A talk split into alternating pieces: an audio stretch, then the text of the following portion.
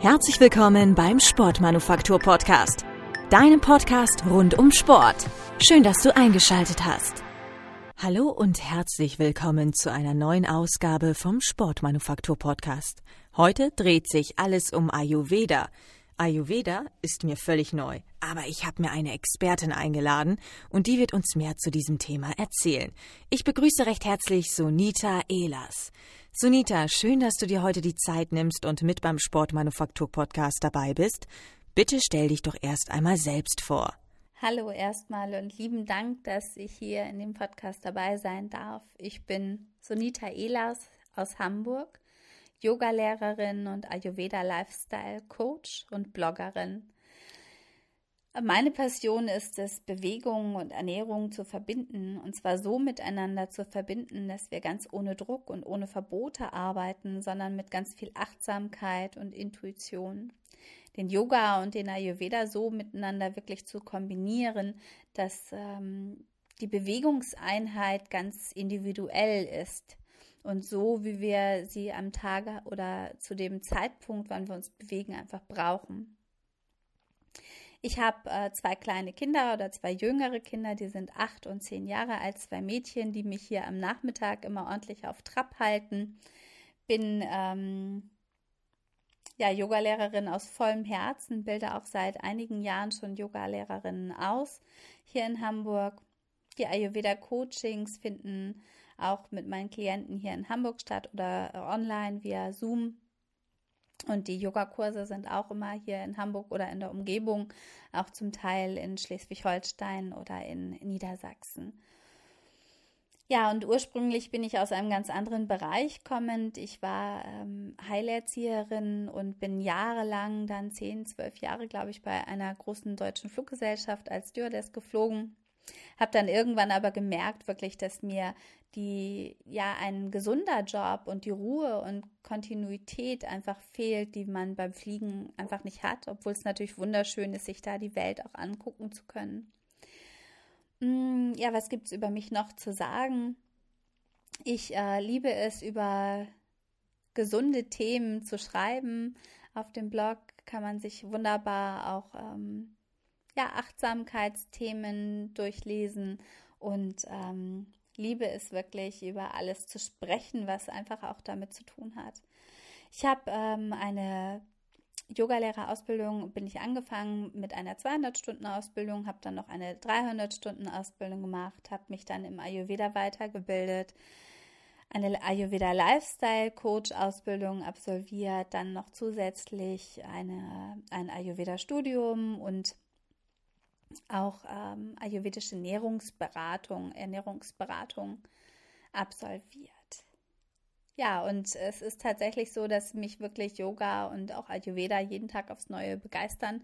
Nicht immer ist es äh, leicht, ja doch, leicht ist es schon, nicht immer ist es möglich, sich hundertprozentig daran zu halten, aber immer wenn es passt, fühlt es sich einfach sehr, sehr stimmig und einfach und gut an. Du bist Yoga-Lehrerin, Ayurveda-Coach und Bloggerin. Das klingt spannend. Über Yoga haben wir schon häufiger im Podcast berichtet. Daher möchte ich heute, wie eingangs schon erwähnt, mehr auf das Thema Ayurveda eingehen. Was ist überhaupt Ayurveda? Ja, Yoga ist ja auch immer wieder ein super Thema, aber mit dem Ayurveda hinzu ist es tatsächlich einfach noch mal mehr faszinierend, wie ich finde. Mm, Ayurveda ist auch eine eine ganzheitliche Lebensphilosophie aus Indien und wird schon seit Jahrtausenden praktiziert. Mittlerweile kommt es immer mehr auch in die westliche Welt und wird hier präsenter und präsenter. Das äh, Ding beim Ayurveda ist tatsächlich, dass es einfach unglaublich logisch ist und einfach ganz, ganz schnell und schlicht funktioniert. Das ist auch das, was ich super faszinierend finde, weil wenn ich mir etwas gut erklären kann, dann kann ich es auch viel leichter in den Alltag umsetzen. Hinzu kommt, dass der Ayurveda wirklich da auch komplett ohne Druck und ohne Verbote arbeitet, wie jetzt irgendwelche anderen Ernährungsformen, die ja durchaus auch ähm, Sinn machen und gut sind. Ich habe aber im Laufe der Jahre einfach gemerkt, dieses ganze, du darfst dies nicht, du darfst das nicht, dass das einfach für mich sehr, sehr kontraproduktiv funktioniert und ich dann immer das Gefühl habe, ich möchte das umso mehr, wenn es schon verboten ist. Und da ist der Ayurveda halt einfach ganz anders. Ja, Ayurveda, wie kann ich es ganz schlicht und einfach erklären? Letztendlich geht es wirklich darum, eine, seine Ernährung so anzupassen, wie es individuell zum Typ passt, seinen Alltag und Lifestyle, also das, was ich, äh, was ich am Tage mache, wie ich es mache, wo ich es mache, hm, wann ich aufstehe, wann ich ins Bett gehe, alles so anzupassen, aber auch genau die Bewegungsform so anzupassen. Und für mich ist es halt der Yoga, der da mit reinspielt, aber äh, du kannst es letztendlich auch auf alle anderen Bewegungsformen runterbrechen das letztendlich so anzupassen, dass es zu dir als Typ passt. Und das hört sich im ersten Moment super kompliziert an, ist es aber überhaupt nicht. Der Ayurveda arbeitet mit den Elementen, die in der Natur vorherrschen. Das sind im Ayurveda so ein bisschen andere als in, in der, in, im TCM. Im Ayurveda geht es da um das Element Feuer, Wasser, Erde, Luft und Äther, also den Raum. Und diese fünf Elemente, die findest du praktisch ähm, überall um uns herum, aber du findest sie auch in uns drin. Du findest sie äh, in Bezug auf Nahrungsmittel, auf, ähm, ja, auf, auf die Tageszeiten, auf die Jahreszeiten, auf, auf den Mensch, auf das, was uns als Mensch ausmacht. Und der Ayurveda arbeitet da mit äh, den Doshas. Die hat man wahrscheinlich auch schon mal gehört, wenn man sich so ein bisschen damit auseinandergesetzt hat. Das sind Vata, Pitta und Kapha. Und jedes dieses, dieser Doshas ist, besteht aus zwei Elementen. Und es ist so, dass der Ayurveda davon ausgeht, wenn dass jeder Mensch oder jedem wird praktisch das ein Dosha, also ganz schlicht wirklich auch erklärt. Es geht immer viel, viel tiefer, weil der Ayurveda ist wirklich ähnlich wie beim Yoga auch ganz, ganz ähm, ja, man kann immer weiter eintauchen, aber um das kurz und knackig einfach zu sagen, ist es so, jedes dieser Dosha hat positive und tolle Qualitäten und Eigenschaften, wenn es im Balance ist. Wenn es aber aus der Balance ist, dann ähm, können sich diese, diese Qualitäten ins, ins Negative umwandeln. Ja, und ähm, äh, was kann ich dazu noch sagen, um das äh, kurz zu halten? Also es ist so, dass Vata besteht aus zwei Elementen, wie gesagt, aus Luft und Raum. Pitta besteht aus Feuer und Wasser und Kapha besteht aus Wasser und Erde. Und der Ayurveda sagt, dass Gleiches verstärkt Gleiches und Gegenteiliges wird durch wird oder Gegenteiliges gleicht praktisch aus im Umkehrschluss. Und dieses ganz schlichte und einfache Prinzip lässt sich halt auf alles umwandeln. Und wenn du das auf die Bewegungsform, und in meinem Fall ist es ja Yoga, runterbrechen willst, dann ist es halt so, dass mir zu manchen Zeitpunkten oder Tageszeiten manche ähm, Bewegungen besser tun als zu anderen Tagespunkten oder zu einem anderen Moment. Und in Bezug auf die Doshas ist es halt so, dass du, wenn du dir vorstellst, dass Vata ja ganz viel, oder Vata ist das, das Bewegungsprinzip und Vata ist aus den Elementen, hatte ich ja schon gesagt, Luft und Raum. Und wenn, wenn ein Vata-Mensch ganz viel Luft und Raum hat, also ganz viel Bewegung hat, ganz viel ähm, ja ganz viel, ganz viel Winde, ganz viel Luft, dann kann das ganz, ganz tolle Eigenschaften haben, wie zum Beispiel ganz viel Kreativität oder auch gerne mit unterschiedlichen Menschen sich mal auseinanderzusetzen. Ähm, der äh, kann gerne kommunizieren und äh, dem macht es überhaupt nichts aus, heute hier zu sein, morgen da. Also wo insgesamt in seinem Leben und in seinem Alltag auch viel Bewegung ist und im, im Tagesverlauf ja auch. Und das kann ganz, ganz wohltuend sein und ganz schön sein, wenn aber dann zu viel Water da ist, dann kann sich das halt, diese zu viel, das zu viel an Bewegung umschwappen in, ähm, dass auch zu viel Bewegung ist im Körper, in den Emotionen, aber auch in der Verdauung, in, in, in den Organen, zum Beispiel in ganz wechselhafter Verdauung oder in mh, hm, ganz viele Ideen haben, aber nichts mehr zu Ende denken zu können oder ganz viel äh, kreativ zu haben, aber ähm, auch da so den, den Fokus zu verlieren. Also über alles, was zu viel Luft und Raum, also so dieses Ganze nach oben fliegen, vielleicht flatterig werden oder es kann sogar so weit gehen, dass sich das ja auch körperlich äußert und ähm, die Verdauungsschwierigkeiten einfach so ein bisschen Verdauung, wechselhafte Verdauung, wechselhaft, ähm, also dass es auch in die Nervenenden zieht oder auch ähm, von den Gedanken her wirklich diesen Fokus, die, die Bodenhaftung einfach so verlieren, also auch emotional und energetisch.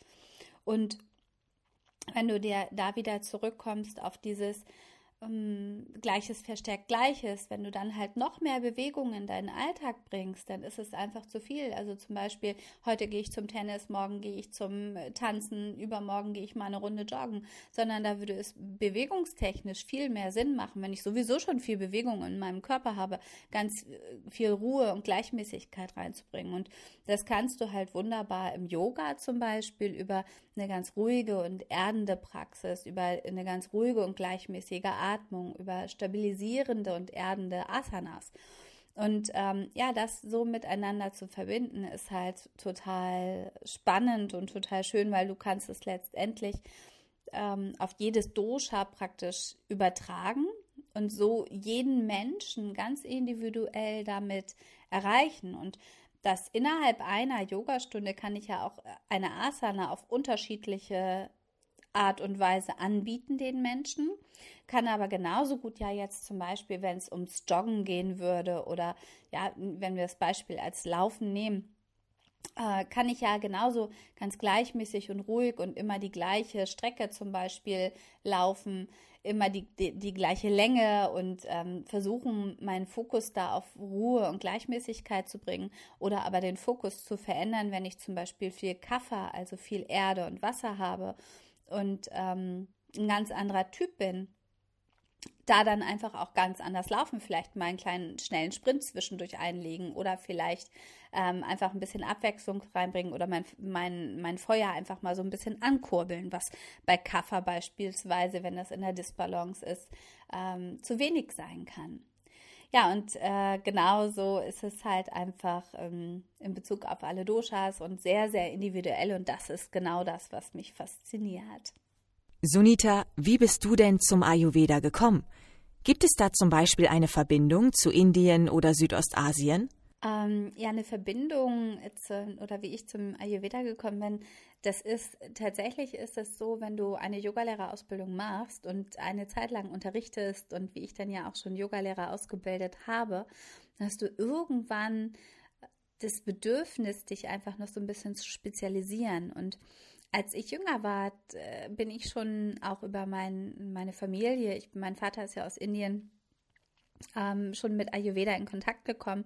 Damals war es aber eher so, dass es viel, also es gibt ja im Ayurveda auch verschiedene äh, Steckenpferde oder verschiedene Schwerpunkte. Und ähm, damals bin ich so ein bisschen mit den ayurvedischen Massagen in Berührung gekommen. Und da war es aber für mich immer als Kind noch so ein bisschen zu spooky oder zu zu, ich weiß gar nicht, wie ich es sagen soll, zu abgespaced, irgendwie die wilden Namen. Und Bezeichnungen und die Kräuter und Öle mit verschiedenen Gerüchen. Das war so ein bisschen viel alles. Mm, was ich jetzt aber wirklich faszinierend finde oder was, ist, was mir auch mehr entspricht, ist tatsächlich, dass Ayurveda wirklich so leicht auch runterzubrechen ist, dass es für jeden zugänglich ist. Und ja, insofern kam das eher wirklich jetzt nochmal durch die, durch die Yogalehrerausbildung, durch, äh, dass, dass ich auch meinen Schülern einfach meinen Schwerpunkt nochmal mehr mitgeben mag. Und ähm, als ich gemerkt habe, dass Ayurveda wirklich so logisch ist, hat mich das einfach vom ersten Tag an ganz stark fasziniert. Ja, und dass ich dann einfach wirklich da immer weiter tiefer gegangen bin und mich weitergebildet habe. Also dann war es relativ schnell klar, tatsächlich, dass, ähm, dass ich das gut so in meinen Alltag und auch in meine Stunden, in meine Arbeit gut einfach mit reinbringen kann. Es geht bei deiner Arbeit ja auch darum, selbst intuitiv zu erkennen, wie es mir gerade geht. Das kann nicht jeder auf Anhieb. Hast du da vielleicht noch einen Tipp für uns, wie man vorgeht, damit man tief ins Innere reinschauen kann? Ja, das ist ähm, tatsächlich geht es ja wirklich sehr, sehr vielen so, dass es gar nicht so leicht fällt äh, zu erkennen, was der Körper wirklich braucht. In meinen Augen ist das äh, was, was wir wirklich als Kind schon viel, viel, viel, viel mehr hätten lernen müssen, auch in der Schule, auch im, im ja, im, in der Familie, im Alltag zu erkennen oder auch zu akzeptieren, dass jeder ganz unterschiedliches braucht. Mm, das können wir natürlich jetzt, wenn du Kinder hast, das den Kindern schon so super mitgeben und sie einfach dahin ähm, erziehen oder auch schulen, dass sie das wertschätzen, was sie selbst auch ausmacht. Das sind zum Beispiel bei meinen Kindern, das, die, äh, meine Große hat ganz viel Water und ganz viel Luft und Raum, meine Kleine hat ganz viel Pita, ganz viel Feuer. Und die brauchen ganz unterschiedliche Sachen. Während die eine wirklich äh, schwitzt und sich heiß läuft praktisch den ganzen Tag, ist die andere, äh, braucht die Wärme. Und ähm, wenn wir dann rausgehen, ist es auch mal so, dass die eine eine kurze Hose anhat und die andere gerne schon mit Schale und Mütze. Also, dass man da so ein bisschen schon die Kinder dahin schult. Aber wir haben das natürlich in unserer Generation äh, zum Teil gar nicht gelernt oder auch verlernt, wirklich darauf zu achten.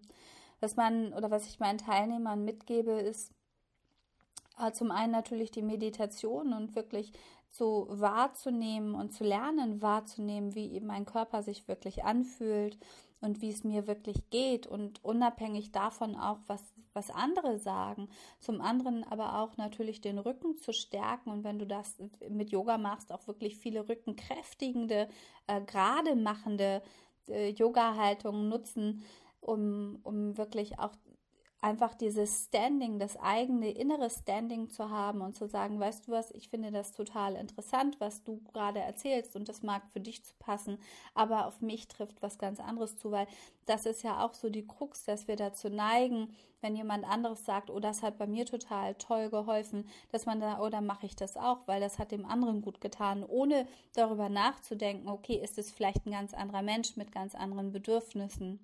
Und äh, spannenderweise, hatte ich ja eben schon erzählt, ist es wirklich total einfach, wenn man erstmal so diesen Zugang bekommen hat und total logisch und selbsterklärend. Und meistens ist es so ein bisschen, oder es nimmt da auch den Druck, wenn man sagst, okay, Stückchen für Stückchen, einfach spür einfach erstmal wieder in deinen Körper, fühlst du dich satt oder fühlst du dich voll und schwer? Oder ähm, fühlst du dich jetzt gerade nach dem Essen total fit und hast Energie? Oder hast du das Gefühl, du möchtest dich am liebsten hinlegen und schlafen?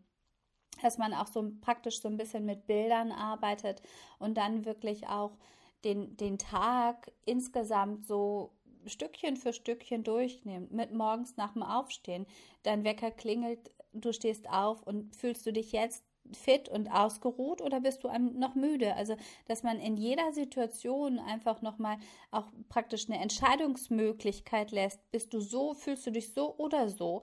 Um, um dann zu sagen, nee, eher, ich fühle mich eher so als anders und ähm, da, das so ein bisschen einzugrenzen und dann Stückchen für Stückchen den Tag praktisch so durchzugehen und ähm, ja, immer, immer mehr und schneller und leichter zu erkennen, was ich wirklich brauche oder wie ich mich fühle. Und mm, im ersten Schritt wirklich erst geht es darum zu erkennen, wie fühle ich mich, um dann im zweiten Schritt zu, zu erkennen, okay, und wenn ich mich so fühle, dann brauche ich jetzt das und nicht das.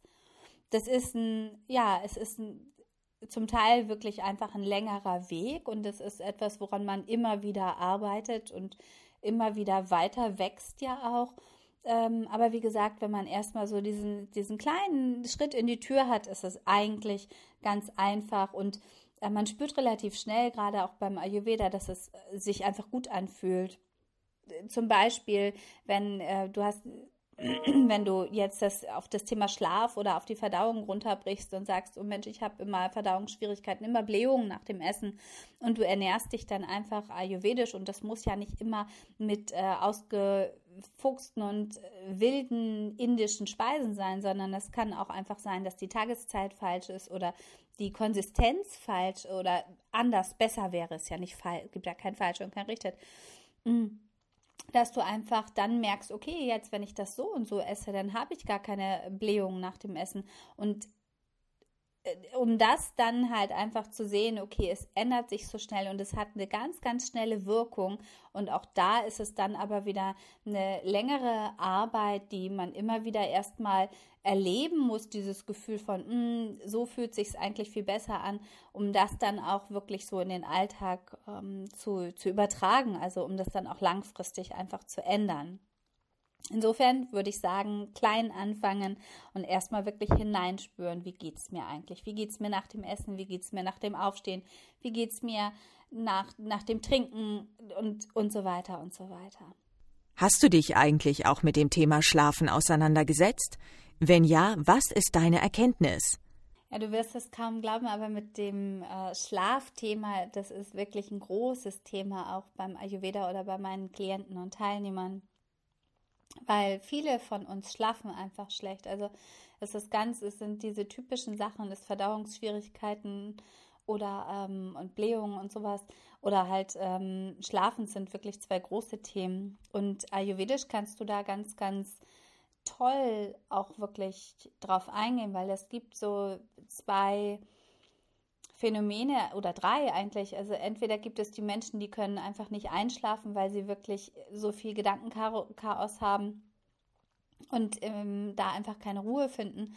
Oder es gibt äh, so dieses ganz typische gegen zwei oder drei Uhr nachts aufwachen und dann nicht wieder einschlafen können. Oder selbst wenn man wieder einschläft, trotzdem ist ja der Schlaf unterbrochen. Oder aber halt wirklich dieses ähm, auch schon so ein bisschen früher gegen äh, Mitternacht oder sowas nochmal wach werden. Und das kannst du auch so ein bisschen auf die Doshas äh, rüberspiegeln oder mit den Doshas in Verbindung bringen. Und dieses um gegen zwei oder drei Uhr aufwachen nachts zum Beispiel, das ist so ein ganz typisches Zeichen für, wenn zu viel Vata im System ist, also zu viel Bewegung im System ist. Und das hatte ich ja eingangs schon gesagt, dass auch die Doshas sich im Tages- und Jahreszeitenverlauf wiederfinden und ähm, ab 2 Uhr nachts ist Vata halt einfach ganz aktiv. Und wenn du dann sowieso auch viel Bewegung und viel Vata in deinem System hast, dann ähm, ist das so ein ganz typischer Zeitpunkt, wenn du, dass du halt dann um die Zeit auch wach wirst, wenn die Natur sich auch wieder zu bewegen beginnt in der Nacht und ähm, wenn du das dann wieder so runterbrichst auf dieses Phänomen Gleiches verstärkt Gleiches, dann ist es halt nur logisch und konsequent, dass du halt äh, dein, deine ganze Bewegung, dein ganzes Vata praktisch ausbalancierst und wieder so ein bisschen zur Ruhe bringst und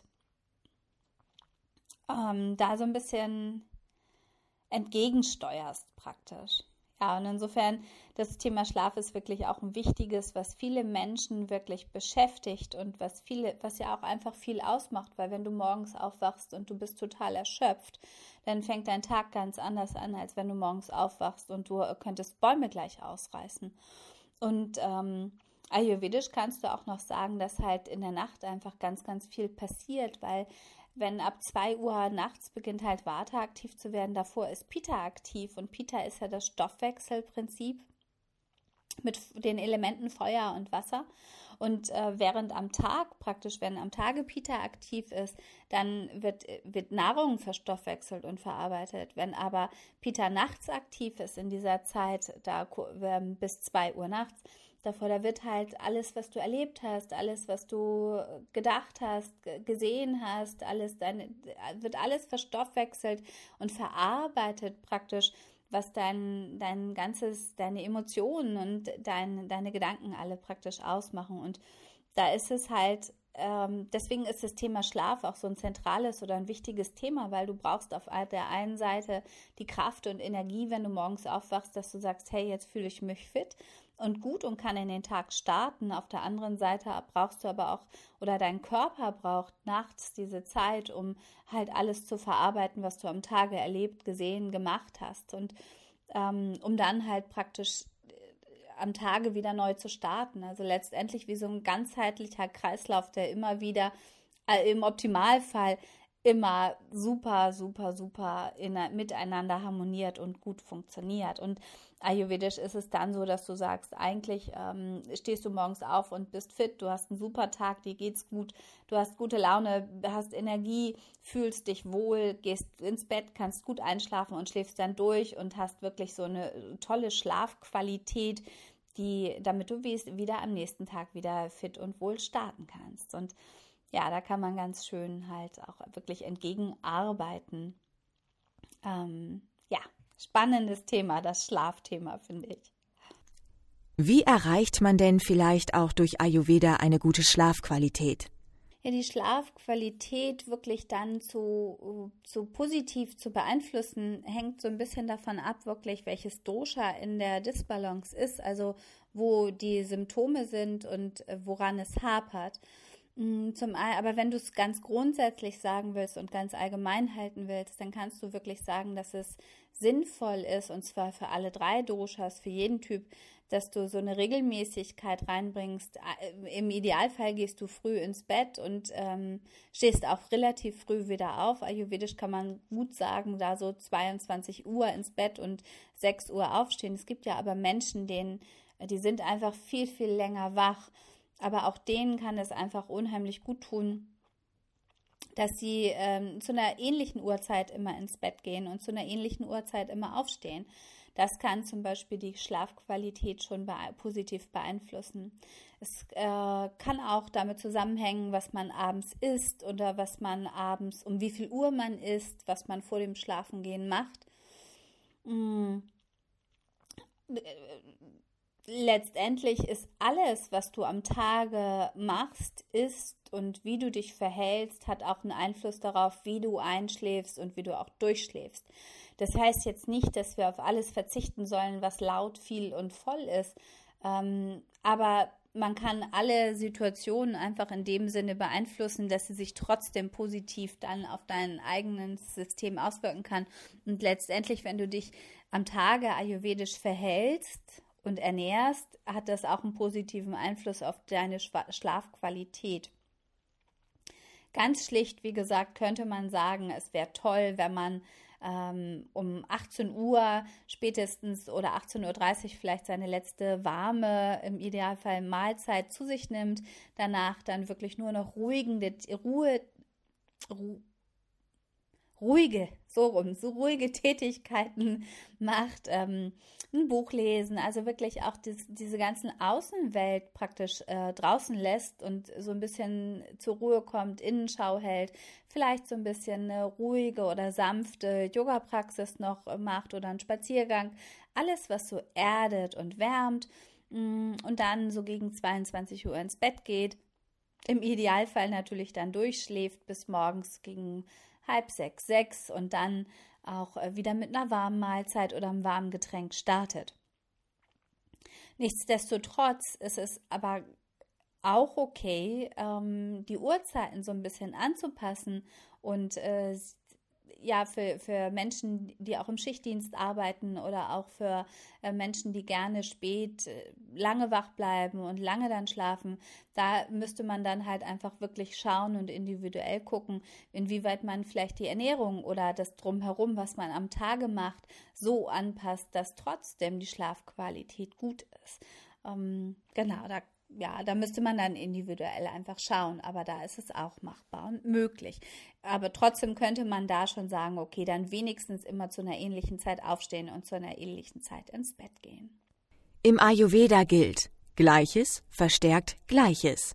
Was ist damit gemeint? Ja, Gleiches verstärkt Gleiches ist wirklich im Ayurveda, hatte ich ja eingangs auch schon erwähnt, so ein ganz, ganz grundlegendes Prinzip, was mega, mega logisch und sinnvoll ist und ähm, einfach zu erklären ist, auf der einen Seite, auf der anderen Seite, aber da, wie du ja auch schon ganz äh, gesagt, klar gesagt hast, diese Intuition und das Erkennen von dem, wie es wirklich ist, das ist meistens so ein bisschen das Schwierige. Aber Gleiches verstärkt Gleiches und Gegenteiliges gleicht es aus.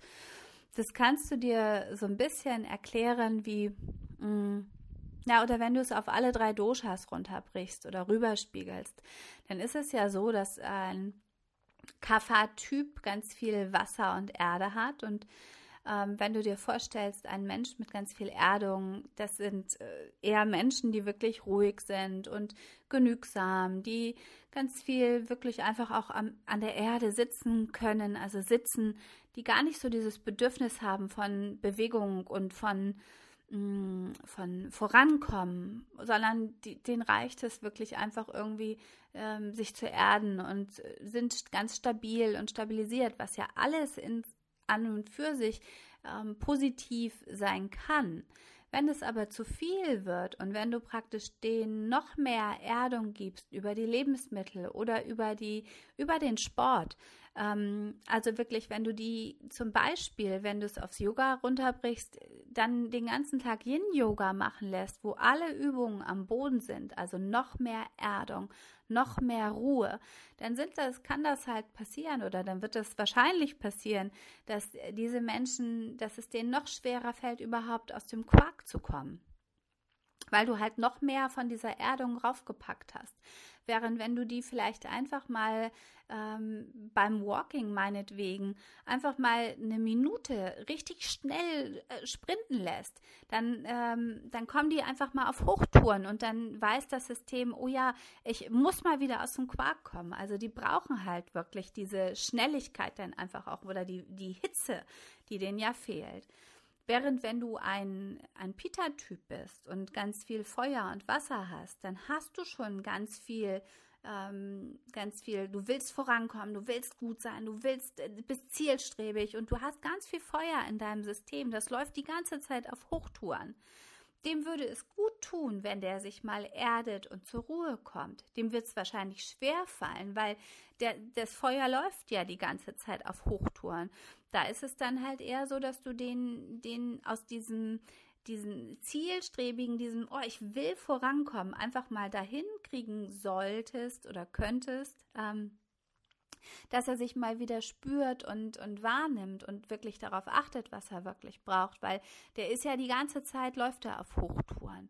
Und wenn, während der Kaffertyp halt dieses Hochtourige auch mal braucht, um aus dem Quark zu kommen, wäre das für den Pitta-Typ, der sowieso schon hochtourig läuft, der würde irgendwann, würde das übers Ziel hinausschießen und ähm, dieses übers Ziel hinausschießen ist halt, sobald es in Balance ist, sind die Qualitäten der Doshas ja wirklich positiv und gut. Sobald es aber über dem Ziel hinaus ist, dann kann sich auch diese Zielstrebigkeit oder dieses Vorankommen wollen halt ähm, überschwappen in zum Beispiel, ähm, ich bin ehrgeizig und nehme keine Rücksicht auf Verluste oder ich äh, will vorankommen, egal wie weh es mir tut und äh, zerr mir da vielleicht bei irgendetwas. Also das ist dann einfach ein zu viel von dem, was sowieso ja schon in deinem System da ist.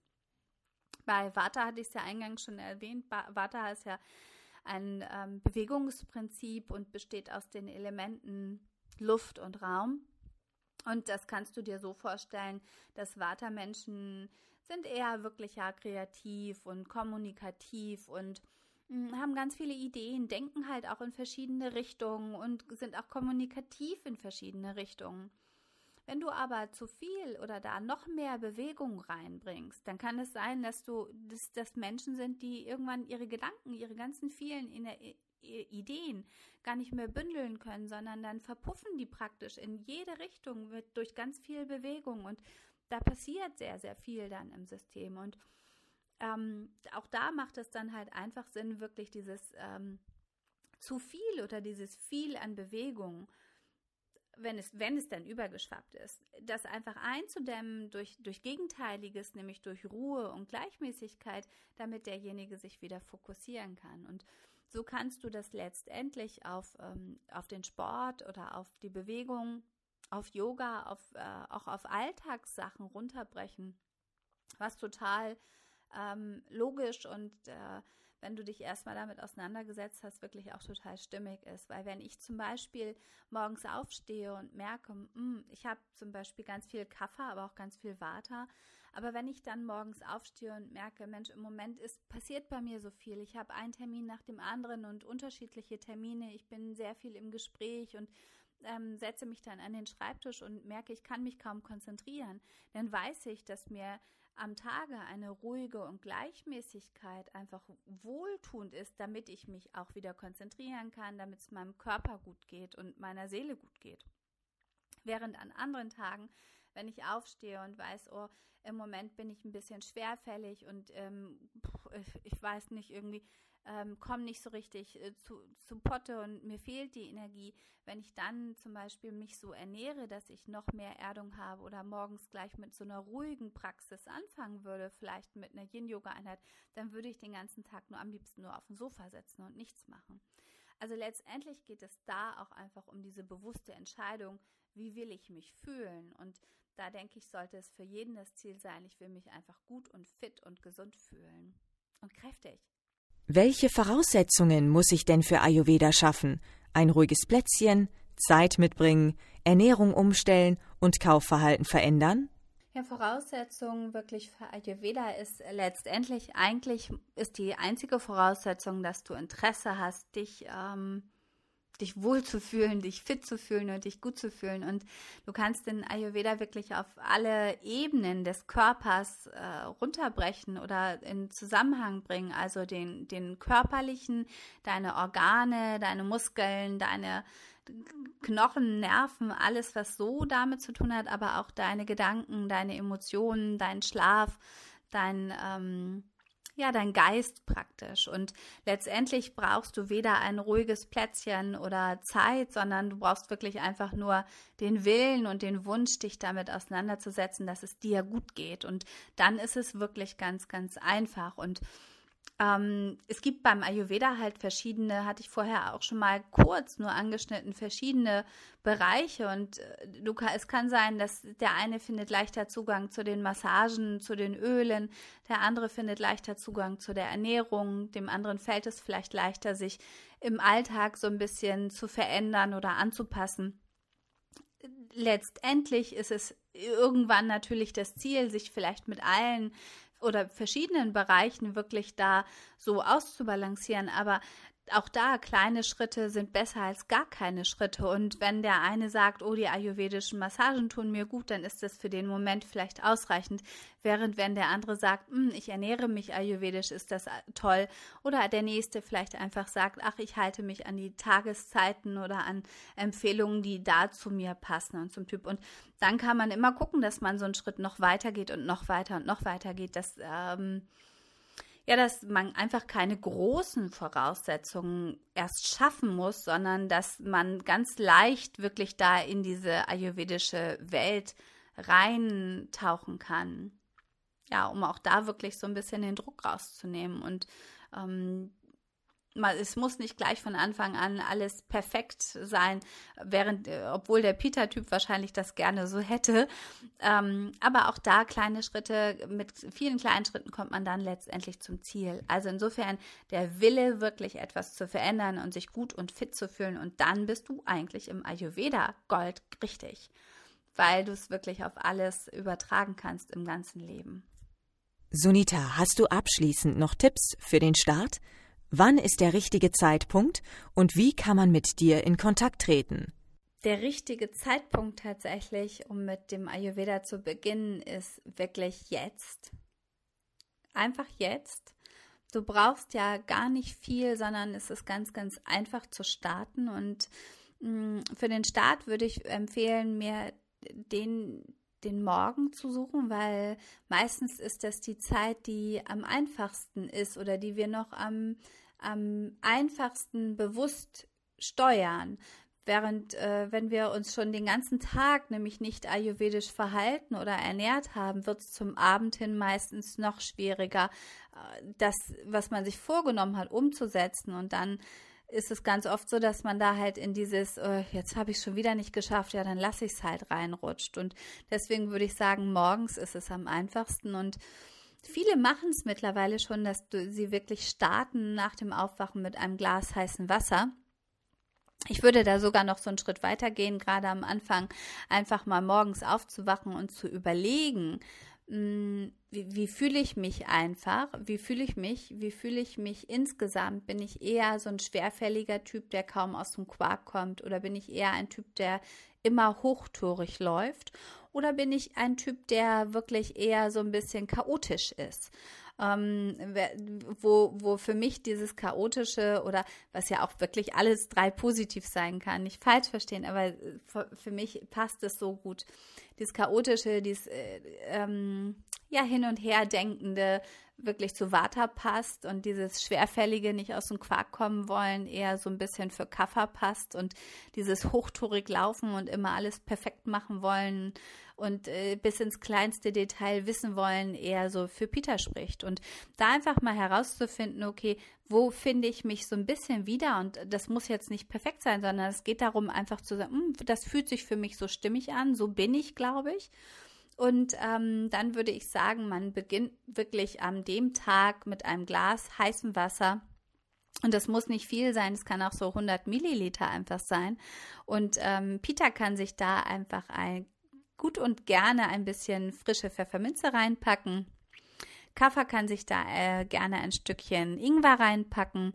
Und Vata könnte sich da reinpacken, vielleicht ähm, ja, was würde gut, was könnte man da jetzt so für alle zugänglich machen? Vielleicht, ähm, ja, einfach das heiße Wasser so trinken könnte man machen. Man könnte aber auch machen, wenn ihr, wenn derjenige das zu Hause hat, einen äh, Teelöffel oder einen halben Teelöffel Kreuzkümmel. Ja, und das dann einfach so starten mal und gucken, was, was passiert. Ja, und ähm, gerne könnt ihr mit mir in den Kontakt treten. Das, ihr findet mich unter www.sunitaelas.de ähm, bei Facebook und bei Instagram auf jeden Fall auch. Auf dem Blog könnt ihr lesen. Ich freue mich insgesamt von jedem zu hören, der sich mit Ayurveda oder auch mit Yoga auseinandersetzen möchte und ähm, ja, da in den Kontakt zu treten und zu sprechen ja, schön, dass ich da sein durfte und ganz, ganz lieben Gruß. Ich freue mich auf jeden Fall von euch zu hören und danke, lieber Ilka. Dann sage ich vielen, vielen Dank, Sunita. Dankeschön auch, dass wir heute mehr zum Thema Ayurveda erfahren durften. Für mich ja ein ganz neues Thema und hochspannend. Übrigens, nächste Woche Donnerstag, da hören wir uns ja mit einer neuen Ausgabe wieder und zwischenzeitlich könnt ihr gerne mal bei Spotify, iTunes oder Audio Now vorbeischauen und diesen Podcast bewerten. Ich wäre euch auf jeden Fall dankbar dafür. Also, wir hören uns hier wieder nächsten Donnerstag. Ich freue mich auf euch.